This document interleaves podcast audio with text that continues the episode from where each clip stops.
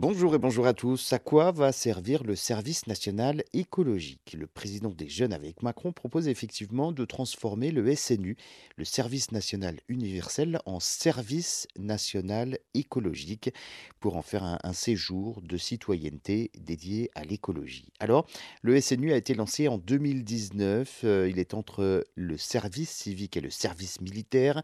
Il concerne tous les jeunes, c'est mixte, hein, euh, filles et garçons âgés de 15 à 17 ans, pour participer à un séjour de cohésion de 12 jours, suivi d'une mission d'intérêt général de 84 heures dans un service de l'armée, une association ou encore une administration. Le SNU est une formation à la citoyenneté autour de sept thématiques euh, activités physiques, sportives et de cohésion autonome, connaissance des services publics, accès aux droits citoyenneté ou encore aux institutions nationales et européennes. Le SNU euh, fonctionne pour l'heure sur le principe du volontariat.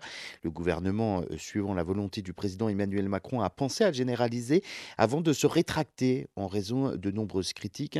Le président des jeunes avec Macron propose que la moitié de ces 12 jours de SNU se transforme en SNE, le service national écologique qui serait consacré à l'écologie et euh, donc à la formation sur des actions de terrain. L'idée est de séduire davantage les jeunes au SNU.